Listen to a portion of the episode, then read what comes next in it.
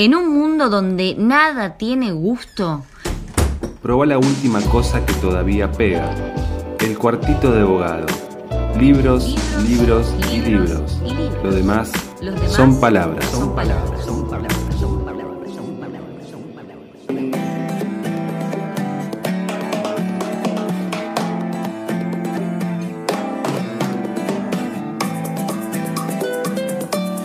Muy bien, son las 3 de la tarde aquí en el cuartito de abogado, poniendo una apertura nueva, una música de fondo nueva y estrenando el 2021 con una entrevista que quería hacer hace bastante, pero bueno, dije que sea la primera del año.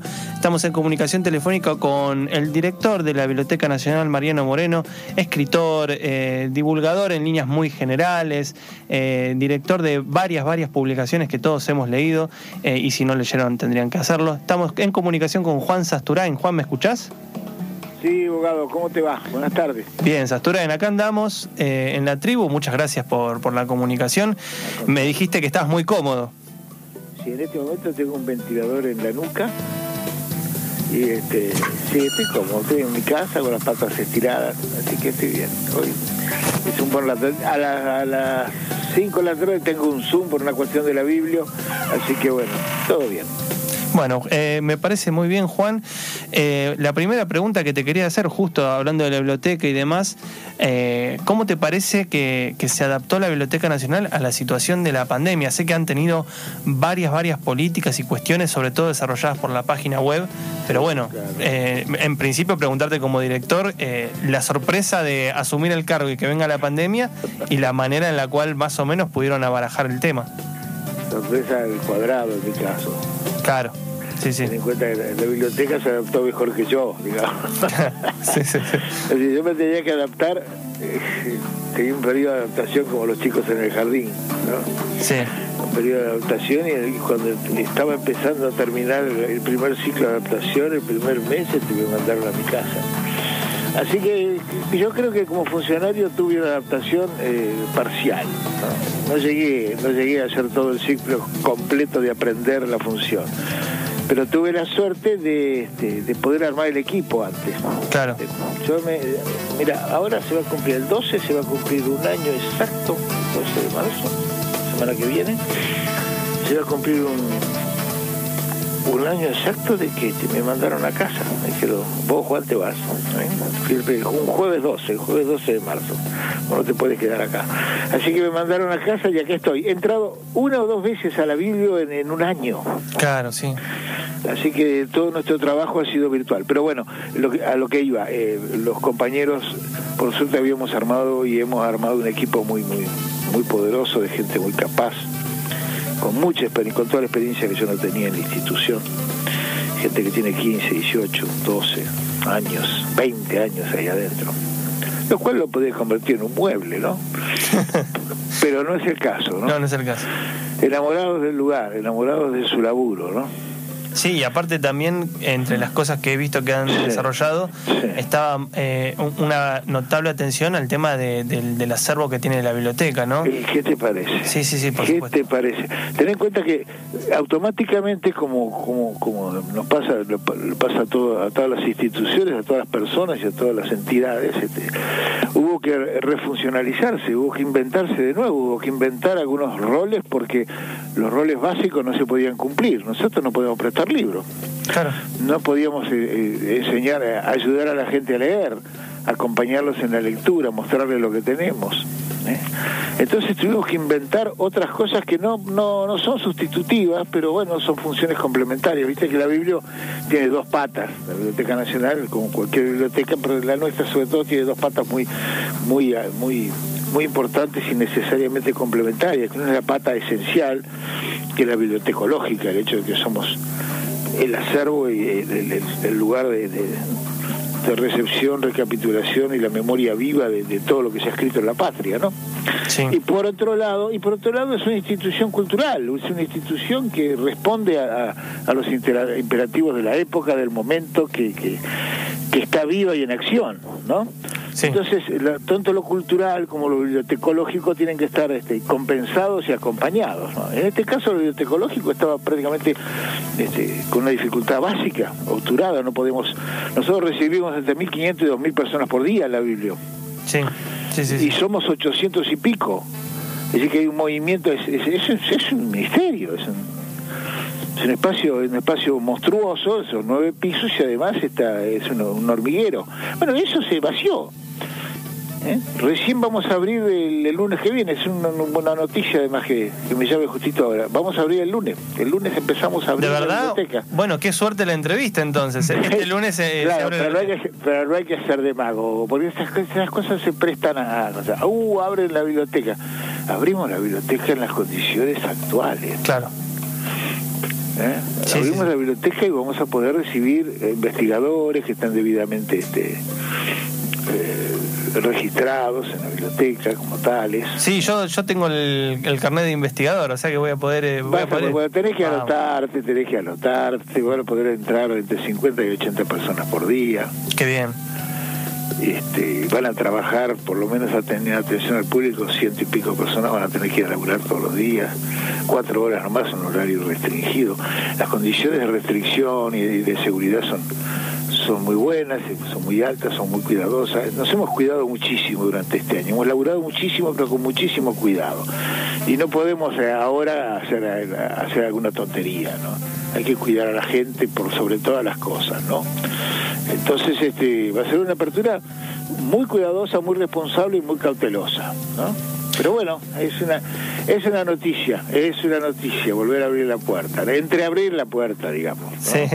Eh, la verdad que sí, eh, eh, me, me, dejaste sorprendido, ¿no? no sabía la, noticia, así que me siento en, primicia total.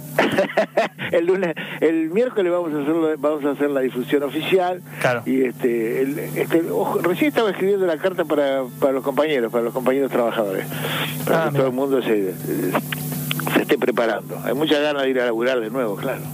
Sí, te iba a decir que justamente el, el, acervo que tiene la biblioteca y demás, digo, para aquellos que nos están escuchando, muchas veces se, se, pasa muy rápido el hecho de decir, bueno, ahora todo está digital y demás.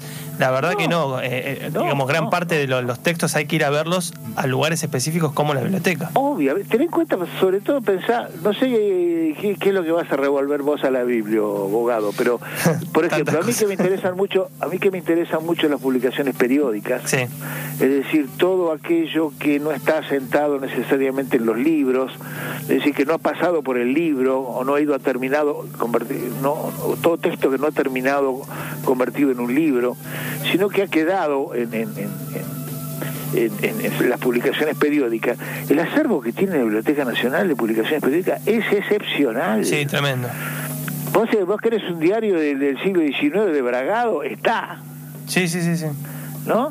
Para dar un dato cualquiera. Entonces, ese tipo, ese tipo de cosas, ese tipo de cosas, sobre todo las cosas más, más, eh, más, este, qué sé multitudinarias, este, solo parcialmente en algunos casos y cuando son cosas más antiguas, cosas fuera de derechos de autor, están este, digitalizadas y otras no, otras son necesariamente resultado de la, de la visión concreta de los materiales, ¿no? Entonces, este eh, es, un, es, un, es una carrera con, contra el tiempo y contra la tecnología, ¿no? Y a favor y en contra de la tecnología, ¿no? Juan, vos asumiste también en un momento, te, te, digo porque eh, creo yo que la Biblioteca Nacional en los últimos 20 años tuvo una importancia eh, creo que te diría inédita con la gestión de Horacio González. Ni hablar. Que inclusive, digo, sacó textos que yo me acuerdo cuando salió la edición facsimilar de Contorno, era algo, yo decía, esto es irreal, no, no puedo ser que lo tengan en las manos, después sacaron los libros, nada, 10 millones de cosas. Sí, sí, sí, pero material que vos decías, no, puedo creer que esto esté ya disponible. Sí, sí. Eh, después de eso vino el erial, a mi juicio, de, eh, durante la gestión del, del presidente anterior, en donde entre Mangel y la persona que después lo, segundó, que ahora me olvidé el nombre, hubo una cuestión bueno, no, sé, vos me dirás o no, pero me parece como de cierto, bueno, bajemos un poco todo esto que se había despertado. Eh, y se notaba, se notaba. Creo que es una, buena, una buena descripción, Fernando. Evidentemente hubo un, un, viraje profundo en el sentido mismo de la gestión. Lo que pasa es que la marca, la marca que habían dejado, primero Elvio Vitale con, con Horacio de, Horacio González de Vice, luego este, Horacio a cargo, ¿no es cierto? Fueron, fue una gestión de 10 años. sí, claro. Que dejó una impronta muy, muy muy fuerte, muy poderosa de como vos decías, ¿no? de presencia, del lugar de, del lugar de, presencia, de opinión, de discusión. Además, por ejemplo, durante la gestión de Horacio se, se, se activó la editorial de la biblioteca. Sí, totalmente. Vos dabas el ejemplo de Contorno, la edición facsimilar de Contorno. Contorno es una revista, por aquellos que no lo saben, es una revista cultural, literaria, que tuvo que origen en, el estudiantado, era inicialmente en el origen de, los jóvenes de la generación del 50, el estudiantado de, la Universidad de Buenos Aires, del cual salió el grupo de los Viñas, los Giltric, el Prieto, etcétera, etcétera, que fueron los, dos parricidas de la generación anterior, en un lugar de opinión. Bueno, eh, así como se editó la facsimilidad de Contorno, se, editaron las facsimilades de muchas otras revistas literarias de entonces, sobre todo las del 60, ¿no? el, Grillo de Papel, el Escarabajo de Oro, el Hornito Rinco. El laburo de, la editorial de la, de, la Biblioteca Nacional es el laburo más grande, la, la tarea más grande que ha realizado una entidad del Estado desde eh, muchísimas décadas. Desde los fenómenos de Eudeva, digamos, del comienzo de los años 60, la editorial de la Universidad de Buenos Aires, ¿no es cierto? No hubo un fenómeno similar dentro de las estructuras del Estado, ¿no? Claro. La biblioteca, la editorial de la biblioteca generó más de 400 títulos, más de 400 títulos. Bueno, como bien decías vos, a partir del cambio de gestión y de un la concepción de la cultura muy distinta que tenía el macrismo, por decir si tenía alguna, ¿no es cierto? Este, eso prácticamente fue disuelto, no solo Horacio quedó afuera de, fue sustituido, sino que este, se, la biblioteca, la, editorial prácticamente no, no produjo un texto más, ¿no es cierto? Hemos recuperado, hemos recuperado, obviamente, hemos recuperado la, editorial y lo hemos recuperado Horacio, como corresponde, como responsable de la editorial. Ahí está. Sí, sí, sí, sí. Eh, y sumado a eso, también han, de una u otra manera puesto en valor otra vez el Museo de la Lengua. Claro. Que, que también estaba como un lugar, yo me acuerdo cuando iba, eh, digamos que visité durante diferentes momentos la biblioteca, pero en, ese momento anterior de la presidencia de Mauricio Macri, el Museo de la Lengua era como el no lugar, no se sabía para qué estaba. O sea, no, o sea mostraban algunas cositas, ponían algún nombre rimbombante y, listo. Sí, eh, fue, otra, de las cosas que, que realmente en términos, en términos culturales lo dinamitaron, ¿no?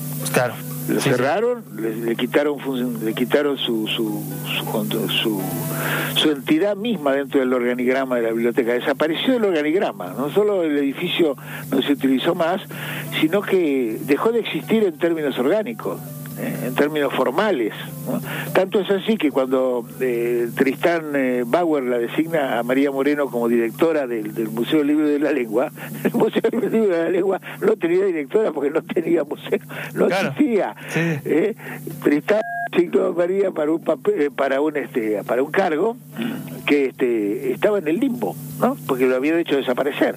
Bueno, eso también se ha reactivado maravillosamente, lo que ha trabajado lo que ha trabajado María a lo largo de este año de la pandemia ha sido extraordinario. María y toda la gente que trabaja con ella en, el Museo del Libro de la Lengua, ¿no? Sí, yo tengo eh, conocidos ahí que están justamente trabajando con el material que hay de archivo y la verdad lo, lo interesante de, la gente que, trabaja en la biblioteca es que muchos son personas vinculadas, digamos, con una, con una lectura muy orientada a cierto modo en investigación, que recupera cosas con criterio. ¿Viste? Es como, es, es, muy lindo encontrarse con alguien que tiene amor por el archivo, que sabe manejarlo, que se preocupa, ¿viste? Eh, además hay, hay, criollos de todo origen y de, pasiones de distinto tipo, ¿no? Roberto Casaza, por ejemplo, es un investigador de Belgrano, que hizo un laburo infernal, es un investigador tradicional, que este año, que fue el año belgraniano, el año pasado, este, hizo un laburo sobre la, donación de Belgrano de su biblioteca en, los años de la fundación, ¿no? En los años de la fundación de la biblioteca.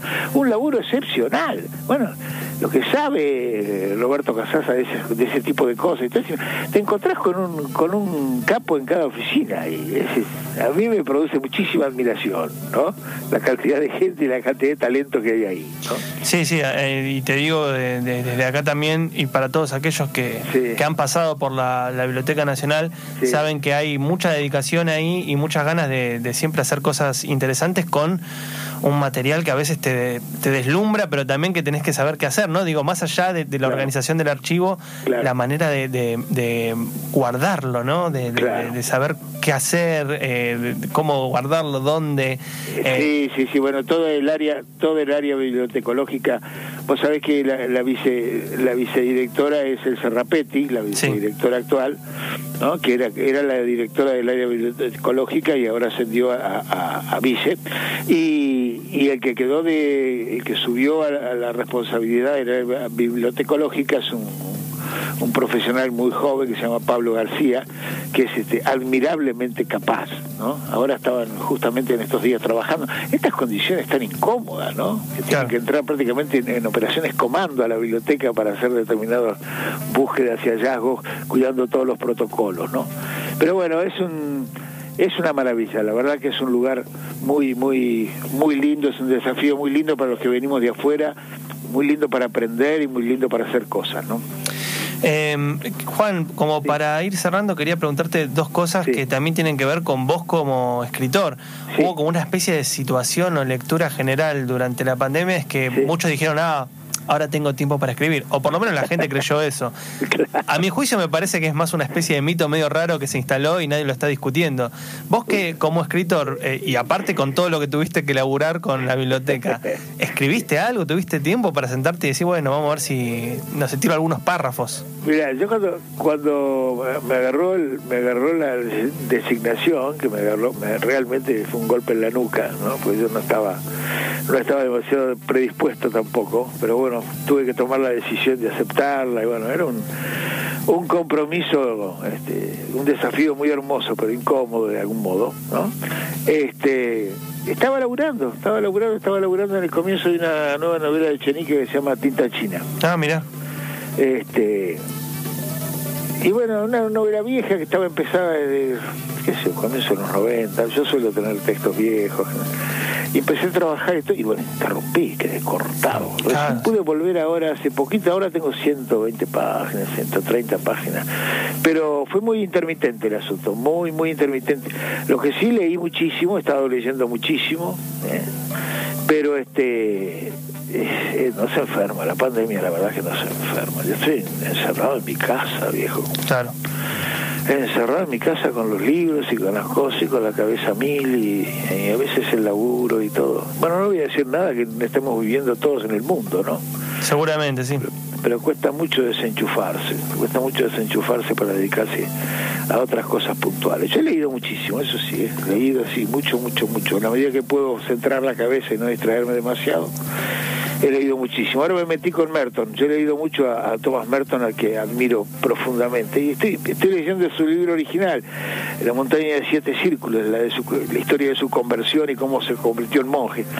Este, es un lindo libro para leer en pandemia, es ¿eh? un montonazo de páginas, un toco. ¿eh? Claro, eh, uno se, se, anima a aventuras que antes parecían imposibles. claro, claro, yo le, yo le, ahora ya me olvidé, porque ahora una de las cualidades que tiene el, uno de los beneficios que tiene la edad, que después de los 70 años, te lees las cosas y después te olvidas rápido, entonces volvés a leerlo de nuevo. ¿eh? Uno lee con mucha atención, pero también te olvidas bastante rápido porque tenés el disco lleno, ¿no? Claro. Entonces he leído He leído muchísimo, he leído mucha novela, novela francesa este, del realismo tradicional, volví a leer Stendhal, las cosas que me faltaban de Stendhal.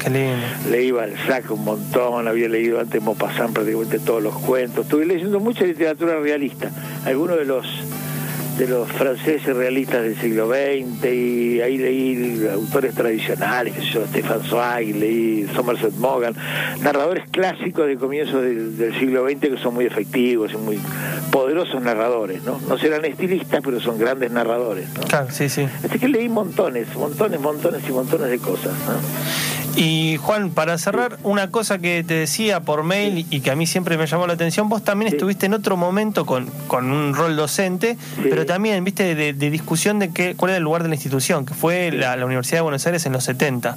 Sí. Eh, sí, es un gran momento y te digo que viniendo también de, las aulas de Puan, es un momento que ahora se está empezando a investigar profusamente. Ah, mira qué bien. Sí, hay ah, artículos. ¿eh? Sí, ah, porque fue como ese interregno de, eh, corregime si me equivoco, un año y medio, dos años, en donde fue la Universidad Nacional y Popular de Buenos Aires. Y bueno, era primavera, era primavera camporista, viejo. Claro, y vos estabas ahí como docente. A mí me, o sea, primero me genera envidia, porque me imagino el magma de cambio. fueron momentos muy interesantes, muy ricos. Yo trabajé poco tiempo en la universidad. Yo me recibí en el 60 y yo me recibí en la UBA, de profe de letras, en el 69. Tenía en ese momento 24 años. Y trabajé como cualquier profe recién recibido en el secundario y clase de secundario y en el 73 fui a trabajar a, la carrera de letras a, la UBA, a la cátedra del pelado romano de Eduardo, junto con, lo tenía junto al pesado Rivera, Jorge B. Rivera. Sí. Este, y estuve trabajando, fui jefe de prácticos en literatura argentina con Eduardo y después en otra materia efímera. Duramos lo que duró el proyecto, tres cuatrimestres, hemos estado un año y medio, hasta la muerte de Perón prácticamente, ¿no? Un poquitito más. Después vino no necesitó venir el, no necesitaron venir los milicos, bastaba con la triple A, ¿no? No, sí, ahí pusieron al interventor católico este. Sí, tremendo, no, tremendo, tremendo. Eso eh, fue como la, previa de lo que se venía. Sí, sí, sí, fue mataban gente a mansalva, fue, fue muy duro. Ahí como en cualquier otro lugar. Y yo daba clases también en, Rosario en aquella época, estaba en la, en la Universidad Nacional de Rosario, estuve unos, trimestres ahí. Ahí tuve alguna responsabilidad incluso en la carrera de letras. Todavía estaba este el, ídolo de la juventud era Nicolás Rosa y conocía mucha gente, conocía mucha gente muy querida en Rosario en aquellos años. ¿eh? También de ahí, ahí fue, fue muy dura represión, en fin. Sí, momentos a mí a mí siempre me gusta volver a esa a ese momento más que nada porque nos permite ver justo que vos estás ahora con un rol institucional que las instituciones no son cosas huecas, duras, rígidas, sino que hay momentos en donde se les puede poner ganas. Sí, ¿qué te parece? ¿Qué te parece? Fueron años muy lindos, años además de debate ideológico muy lindo que se remiten un poquitito antes, digamos, toda la todas las discusiones que teníamos en el campo, los que éramos más Nacan Pop, digamos, con con la, gente que era más o que provenía de, de, otras lecturas de izquierda o estructuralistas, etcétera, etcétera. Fue un debate riquísimo en aquellos años, riquísimo, riquísimo. Te digo desde fines de los del 69 hasta hasta bueno, hasta hasta que la dictadura terminó con todo, ¿no? Pero fueron años muy ricos de muy muy ricos de, de, de debate, de discusión, etcétera, etcétera. Muy de algún modo se puso en cuestión, por ejemplo, cuando entramos nosotros en la facu a la docencia, lo que, lo que estábamos cuestionando básicamente era cuál era el objeto, qué había que estudiar en la facultad, qué, qué significaba la literatura argentina, qué era la literatura argentina, qué abarcaba, cuál era el corpus. Entonces nosotros poníamos mucho énfasis en las literaturas marginales, en todo lo que se todo lo que había generado la cultura argentina por los márgenes de lo establecido, etcétera. Porque nuestra estructura, yo, yo por ejemplo estudié letras modernas en los años 60, que era el, eran los programas armados este, en la Universidad Democrática, digamos, después del 55, ¿no? Mm. Letras modernas eran 24 materias, de las cuales este, 8 eran, a ver, eran lenguas clásicas, 8 eran clásicas y quedaban 16 materias para todo lo demás, la moderna, ¿no? Sí, sí, con mucho énfasis en, en, algo es Una maravilla, es una maravilla, no tengo nada en contra de ello, ojalá hubiera estudiado mejor los clásicos, ¿no? Ojalá. Pero este eh, no existía la literatura contemporánea y Argentina se veía dos cuatrimestres, otro de literatura este, iberoamericana. Y estaban las tres españolas habituales y después cinco latinos y tres griegos. En fin, está todo bien, ¿no?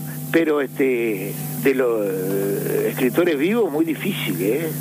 Sí, sí, sí, sí, me imagino. Era muy difícil. Entonces, un poco fue, eh, un poco, y ni hablar de, todo lo que no fuera, este, este, no estuviera encuadrado estrictamente en un concepto muy, muy, muy eh, clásico de, lo que era eh, lo literario, ¿no? Sí, Lo literario, ¿no? No, no salías de la novela, el cuento, la la poesía y la dramaturgia y todo aquello que pasaba eh, tangente o que no entraba en los en los casilleros habituales de la forma clásica no no no era objeto de estudio. Bueno eso es lo que intentamos un poco este, aparatosamente dinamitar no empezar a estudiar y claro pensemos a estudiar otras cosas vamos a empezar a ver otras cosas y ahí se armaban los quilombos es lindo momento de discusión Claro, yo me acuerdo poner discos de poner discos de Troilo con Troilo con Florial Ruiz para, para ver los tangos de las letras de los tangos de Homero Espósito, ¿no? Claro. La Facu. el quilombo. Sí. Bueno, interesante, es lindo, es lindo porque tiene que ver tiene que ver con un con la con la, el, repensar un poco qué es realmente este qué es realmente el objeto de estudio que qué es lo que es la cultura viva, ¿no? En fin, nada, ese tipo de cosas. Juan, eh, estamos muy, muy agradecidos de esta comunicación y tenía muchas ganas de empezar eh, este ciclo nuevo hablando con vos, así que estoy chocho. Bueno, un gusto, abogado. Para mí también, ¿eh? Que tengas mucha suerte con el programa, viejo. Por favor, te mando un abrazo muy, muy grande. Juan, hasta luego. Gracias, viejo. Chao. Hablábamos con Juan Sasturain aquí en eh, el cuartito de abogado, en eso que falta, un referente de, varios frentes, pero bueno, entre tantas cosas que hablamos, su rol actual como director de la Biblioteca Nacional me parece clave y espero que, como en la gestión de Horacio González, podamos volver a recuperar una biblioteca activa, editando libros para todos, con ese viejo plan de Udeva, de Boris Spivakov, de más libros para más. Bueno, lo mismo, pero desde un costado totalmente eh, estatal, porque no hay nada más argentino, más nacional y latinoamericano en, esa eh, extraña confusión de términos que una biblioteca como la Biblioteca Nacional que tenemos aquí en la ciudad de Buenos Aires. Vamos rápidamente a un tema, les mandamos un besito muy grande y esto fue el primer cuartito de abogado, hashtag 2021. de